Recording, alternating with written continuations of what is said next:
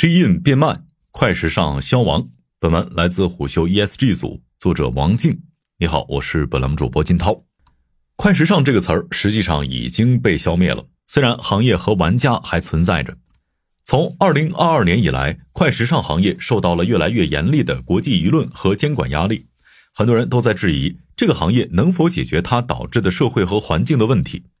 二零二二年九月，世界地球日的官网喊出了。快时尚过时了这样的口号，这一口号在国际上获得了广泛的响应，甚至还出现在了欧盟的文件里。同时，英国、荷兰等欧洲国家还敲打了一些快时尚品牌，要求他们不能用模糊的可持续说辞给自己做广告。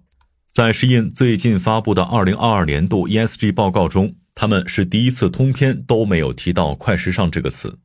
所谓的 ESG 其实就是环境、社会和公司治理。如今，石印和行业内的其他巨头一样，不会在官方文件中用“快时尚”来描述自己的品牌和业务。但是，只在名称上避讳肯定不够，石印需要更实在的举措来帮助他们撑过这场迫在眉睫的可持续危机。快时尚牵涉的社会问题和环境问题，媒体其实已经科普的比较充分了。简单来说，在环境方面，服装行业会用到大量的化纤材料，而化纤的原料来自石油。这其中就隐含了大量的碳排放，而在行业下游，大量服装垃圾又成为了无法利用的固体废物，并且它们还会向环境中释放微塑料纤维，从而造成难以逆转的环境污染。社会方面，服装行业的生产者大多是劳动密集、小规模、自动化程度低的工厂，这就比较容易出现劳动者权益被侵犯的问题。快时尚品牌以潮流时尚的名义来刺激人们购买远超自己需求的衣服。久而久之，服装行业哪些没有解决的问题，就会再次在快时尚领域被放大。时尚行业刮起可持续之风以后，快时尚品牌不仅受到了比以往更加严格的监管，更重要的是，公众在环境问题、社会问题上的意识也在逐渐觉醒。这自然会对快时尚品牌的经营业绩产生潜移默化的影响。未来，品牌要想谋求更广泛深入的合作，就需要在行业生态中展现出自己的可持续态度。一些快时尚的品牌和电商平台已经显现出了短售的一面，比如 Forever Twenty One、Topshop、Gap 曾经都爆红过，而现在已经被消费者冷落了。前几年热议的超快时尚电商 Boohoo、ASOS 和 Missguided，如今的日子也不太好过。ASOS 在2021年还买下了 Topshop，但是他们最近又传出了可能会被收购的消息。根据晚点杂志上月的报道，Shein 首次公开募股的时间可能会是2023年下半年。对石印而言，交出一份漂亮的招股书似乎更加的急切。石印需要向市场和投资者证明自己是可以避免快消品牌昙花一现的命运的。但石印的快速扩张留下了太多的 ESG 和可持续发展方面的空白。石印公司在2021年底任命 Adam Winston 为 ESG 全球主管，而石印的2021年和2022两年的 ESG 报告中显示，这两年他们品牌的颗粒度有着巨大的差别。不难看出，Adam Winston 上任以后的2022年，为了可持续发展，确实是非常的忙碌啊。新的 ESG 报告显示，Shein 从2022年开始，针对几个最关键的可持续性问题，寻求了一些解决之道。Shein 最看重的 ESG 议题，其实可以归结为两件事：供应链劳工权益和产品环境影响。极少会有企业像 Shein 这样，把童工与强迫劳动问题放在第一重要的位置上。之所以出现这样的情况，是因为雇佣童工一度是国际舆论对施印最严厉的指控。对此，施印在报告中显现的态度可以说是十分坦诚。他们表示会对童工与强迫劳动零容忍，但2022年有关部门还是在供应商中发现了这类违规问题。总体上来看，2022年施印加强了供应商尽责管理的覆盖面和力度。在施印这些供应商中，有百分之十一被查出存在零容忍类型的违规。此外，有百分之七十一的供应商被查出至少存在一个重大隐患。针对这些隐患，石印方必须要求工厂强制整改。我们所说的是比较严重的违法和生产安全隐患，在这些方面，石印向公众提供了很高的披露透明度，并且表达出了很强的改善决心。这些其实并不是供应链劳工权益方面的全部问题。如果你接触过广州、杭州等地服装产业，那么你应该会知道。工人们会为了生计而自愿加班加点的工作，他们每天会在缝纫机上工作十二个小时，甚至更久，几乎是整月无休的状态，这是行业的常态。适印的经营和生产模式也离不开这样的用工业态。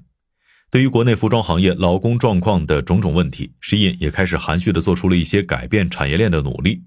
在适印2022年的 ESG 报告中，他们花了很长的篇幅来强调，他为世界各地的员工和品牌合作伙伴提供了技能发展和职业成长的机会，同时他们也会尊重不同的文化生活方式。某种程度上，这其实也可以看作是适印对企业负面新闻的回应。2022年，适印累计开展了超过380场供应商培训。培训内容侧重在企业管理、组织架构和业务流程这三方面。二零二三年，适印计划为供应商开展四百八十场培训，他们会增加更多的结合精益生产模式理念的培训课程。接下来五年的时间里，他还会投入四千万美元用于服装制造的创新精益生产解决方案。就适印而言，精益生产的重点应该会放在节约资源、减少浪费、降低库存等方面。适印正在竭力塑造诚信、包容、尊重的企业形象。然而，公众更期待看到的，或许是适印能更加透明、更加诚恳地对存在已久的问题进行具体说明，而不仅仅是向公众展示他们正在努力的计划。快时尚行业特有的快节奏商业模式，在全球环境的大量碳排放和废弃物方面有着不可推卸的责任。对此，比较老牌的快时尚品牌已经摸索出了比较成型的解决方案。那就是通过增加再生纤维的使用来减少碳排放，同时依靠增强服装的耐用性、鼓励二手交易、开展旧衣回收等措施来避免自己的产品成为堆积成山的垃圾。适印的小单快返商业模式被看作是一种创新案例。小单快返模式就是企业会先小批量生产不同款式的产品来进行市场测试，然后再通过终端数据反馈对其中的爆款进行快速返单。以此实现利润最大化，同时减少库存风险。但是，适印需要更加关注这种模式的可持续性，缓解外界对自身产品会造成废气污染的担忧。现在，适印需要把逃掉的课都补回来。二零二二年九月，适印完成了二零二一年排放量的基线研究，他们承诺到二零三零年会把供应链碳排放减少百分之二十五。从二零二一年到二零二二年，短短一年时间里，适印的总碳排放从六百零四万吨上升到了九百一十七万吨，数值上已经可以和一些制造业龙头企业比肩了。适印还计划搭建起一个设计相当完善的循环经济体系，并争取在二零二五年让大多数客户参与进去。总之，二零二二年以来的适印和很多快时尚品牌一样，开始建立可持续材料、减费及二手交易体系。适印的这些工作目前还是开了个头，适印到底能不能循环起来？照目前的进展看，还很难做出判断。我们粗略统计了一下，适印对外披露的一些短中期 ESG 相关投资，包括对供应商、设计师、女性员工、受服装垃圾之害的社区等等群体的赋能，差不多已经达到了一点四六亿美元。这还不包括适印在碳减排和建设循环产业链方面的支出。实印希望用可持续发展来重塑自身的愿望，应该是非常强烈的。快时尚品牌近些年虽然一直有新动作，他们推新品、联名、开店、线下活动的经验是越来越丰富了，但是他们有一个不得不面对的事实，那就是消费者变得疲乏了。去年 H&M 关掉内地市场首店的时候，消费者们也没有太多声响。Shein 在以快制胜的行业中，凭借着更快的上新速度和更多的产品选择，逐渐建立起了庞大的线上流量入口，并将产品卖到了全球一百五十多个国家。而它至今却只开出了一家永久实体店，这倒是非常罕见。适印能够从 Zara、H&M 和优衣库掌控的绝大部分市场里，硬生生地分到一块蛋糕，有一部分原因是他们给消费者带来的新鲜感和购物体验。但是，又正是因为他们的目标消费者比较喜欢追逐潮流趋势，所以怎样去维系用户的忠诚度，对适印来说一直是个大问题。当下消费者对某些品牌的疲乏，未来可能也会在适印身上重演。如果有一日快不再是品牌的绝对优势了，那么他就需要向自身、资本、合作伙伴和最终买单的消费者们讲出更多扎实的新故事，以此来证明自己的生命力。好，以上今天的商业动听，下期见。